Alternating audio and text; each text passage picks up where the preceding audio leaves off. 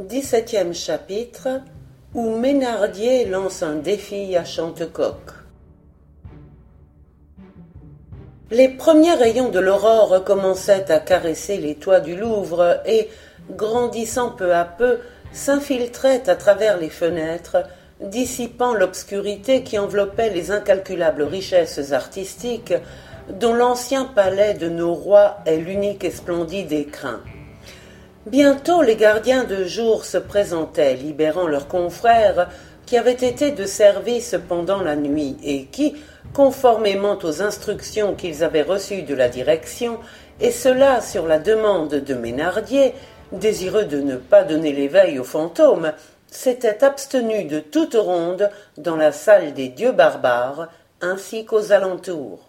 Rien de nouveau? interrogèrent les arrivants. Rien de nouveau, déclarèrent les partants. L'un de ces derniers crut même pouvoir ajouter, résumant d'ailleurs l'opinion quasi unanime de tout le personnel, Maintenant c'est fini. Si l'on veut coffrer l'assassin de Sabara, ce n'est pas ici qu'on doit le chercher. Et je suis même sûr qu'il doit déjà être loin. Et tandis que les uns rentraient prendre chez eux un repos bien gagné, les autres se répandaient dans les salles dont ils avaient la surveillance. Le successeur de Pierre Gautret, un jeune homme nommé Albert Droquin, qui n'appartenait que depuis quelques mois à l'administration, s'engagea dans la galerie des antiques avec un autre gardien, l'un des doyens de la maison, le père Bizot, préposé à la garde de la Vénus de Milo et de toutes les autres merveilles avoisinantes. Comme ils approchaient de la salle des dieux barbares, Droquin s'arrêta et fit Père Bizot, ne trouvez-vous pas que ça sent une drôle d'odeur? Le vieux gardien renifla l'air. Ma foi, non. Je vous assure que si. On dirait qu'on a débouché un flacon de pharmacie. Et tout en pénétrant dans la salle, il ajouta Ça vient de par là. Soudain, une exclamation lui échappa il venait d'apercevoir Ménardier et les deux inspecteurs étendus à terre, inanimés, dans la position où Belphégor et ses complices les avaient laissés. Père Bizot, bégaya-t-il, Père Bizot, regardez donc Tous deux, maîtrisant leur émotion, s'élancèrent vers Ménardier qu'ils reconnurent sur le champ. Presque aussitôt ils constatèrent qu'il respirait assez régulièrement et, qu'ainsi que les deux agents, il n'était que profondément endormi. Le vieux gardien, se ressaisissant, s'écria Va vite prévenir monsieur le conservateur. Droquin s'élança au dehors. Bizot se pencha vers Ménardier, qui commençait à s'évader du sommeil de plomb qui l'avait terrassé. Plusieurs gardiens qui se trouvaient dans le voisinage accouraient, attirés par les clameurs de leurs collègues. Les uns se précipitaient vers les trois policiers, les autres s'arrêtaient devant l'excavation béante qui occupait l'emplacement du socle de la statue de Belphégor. Des cris, des interjections se croisaient. Le bandit, le misérable, cette fois c'est trois victimes qu'il a faites. Mais non, s'empressait de rectifier le père Bizot, qui seul n'avait pas perdu la tête. Vous voyez bien qu'ils sont vivants. En effet, Ménardier et ces deux hommes, s'évadant de leur torpeur, commençait à donner signe de vie, et lorsque M. Lavergne, le conservateur en chef, et M. Nabusson, conservateur adjoint, que Droquin avait alerté, apparurent dans la salle, Ménardier, redressé sur ses genoux et respirant encore avec peine, commençait à entr'ouvrir ses paupières clignotantes. Aidé par deux gardiens, il se souleva, l'air abruti. À plusieurs reprises, il passa la main sur son front, tout en bégayant c'est fou, c'est insensé, c'est à croire que j'ai rêvé. Après avoir jeté un rapide coup d'œil sur les deux autres inspecteurs qui, eux aussi, reprenaient peu à peu conscience de la réalité, M. Lavergne s'approcha de Ménardier et lui demanda Que s'est-il donc passé Ah, c'est vous, monsieur le conservateur constata le policier de la voix pâteuse d'un homme qui vient de s'évader non sans peine d'un long et profond sommeil. Oui, mon ami, voyons, remettez-vous et racontez-moi. Monsieur le conservateur, c'est inimaginable. Ah ça, auriez-vous vu le fantôme? Oui, monsieur le conservateur, et je vous jure que j'ai même cru que ma dernière heure était arrivée. Cette déclaration faite par un gaillard qui passait à juste titre pour être doué à la fois d'un grand courage et d'une parfaite honnêteté, produisit sur toute l'assistance une impression que nous pouvons, sans exagération, qualifier de sensationnelle. Ménardier, au milieu d'un profond silence, entama le récit du véritable cauchemar qu'il avait réellement vécu au cours de la nuit précédente, finissant son récit par ces mots J'ai bien cru que je le tenais, si j'avais su, je lui aurais envoyé une balle dans la peau. Mais je voulais l'avoir vivant. D'ailleurs, je puis vous l'avouer, je n'étais pas maître de mes moyens. J'étais tout étourdi. Je ne savais plus trop ce que je faisais. Avouez que c'est extraordinaire. Pendant que tous l'écoutaient dans le plus profond silence, un homme vêtu avec une élégante simplicité, les bords de son chapeau de feutre gris légèrement rabattus sur les yeux, se glissait dans la salle des dieux barbares. C'était Chantecoq. Profitant de ce que l'attention générale était littéralement absorbée par Ménardier, le roi des détectives laissa errer ses yeux vers le sol.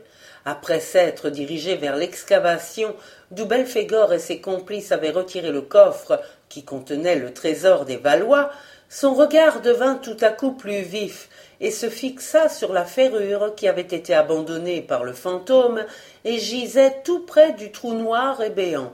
Le détective se baissa et s'empara de la ferrure. À plusieurs reprises, il la tourna, puis la retourna dans ses doigts.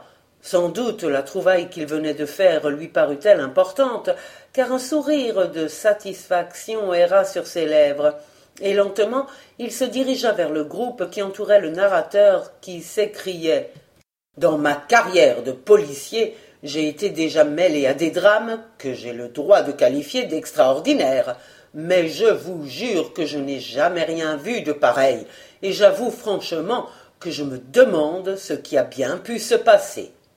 Une voix vibrante proféra ces mots. Je vais vous le dire, mon cher confrère. Un vif mouvement de stupeur secoua l'assistance, et tous les yeux se portèrent vers Chantecoq qui, sans que personne ne l'eût vu venir, dressait sa fine silhouette entre monsieur Lavergne et Ménardier.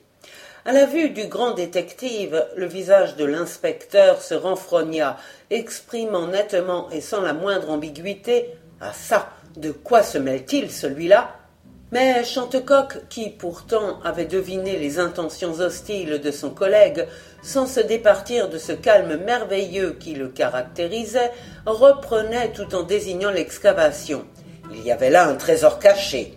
Un trésor répéta Ménardier d'un air incrédule. Parfaitement, scandait le grand limier. Un trésor enfermé dans un coffre Renaissance.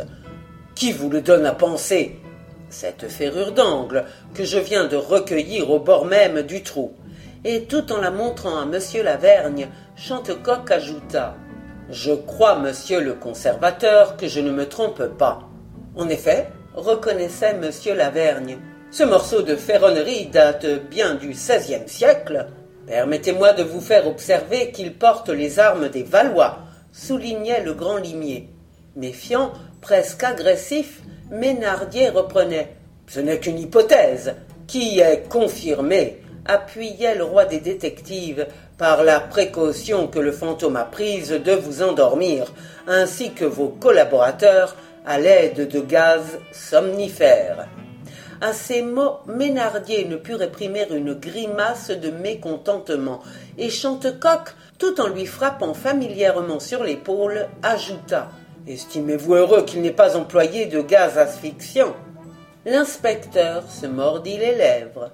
N'était-ce pas une leçon que lui donnait publiquement son maître Mais un agent accourait, portant un pli à son adresse. Ménardier s'en empara et l'ouvrit d'une main fébrile. Au fur et à mesure qu'il en prenait connaissance, son visage se détendait pour refléter peu à peu une expression de joie manifeste et presque triomphante, et sur un ton de certitude et même de défi, il lança. Monsieur Chantecoq, veuillez vous trouver cet après-midi vers dix-sept heures quai des Orfèvres. Je crois que j'aurai le plaisir de vous annoncer une bonne nouvelle. Tranquillement, le roi des détectives répondait J'y serai, mon cher ami. Ménardier, s'adressant à M. Lavergne et à son adjoint, Messieurs, je crois pouvoir vous affirmer que le fantôme du Louvre ne tardera pas à être sous les verrous. Et se tournant vers Chantecoq, qui avait accueilli cette prophétie sensationnelle avec une indifférence non dépourvue d'une certaine ironie, il ajouta On s'est encore travaillé à la préfecture de police. Je n'en ai jamais douté, mon cher Ménardier, répliqua le détective avec un accent de courtoisie parfaite. Alors, à tantôt, monsieur Chantecoq. À tantôt, mon cher Ménardier. L'inspecteur s'éloigna avec ses deux hommes. Chantecoq glissa dans sa poche la ferrure qu'il tenait à la main, et monsieur Lavergne, s'approchant de lui, fit sur un ton plein de cordialité. Qu'en pensez-vous, l'as des as? Chantecoq répliquait. Monsieur le conservateur, j'ai toujours eu pour principe de ne jamais vendre la peau de l'ours avant qu'il fût à terre.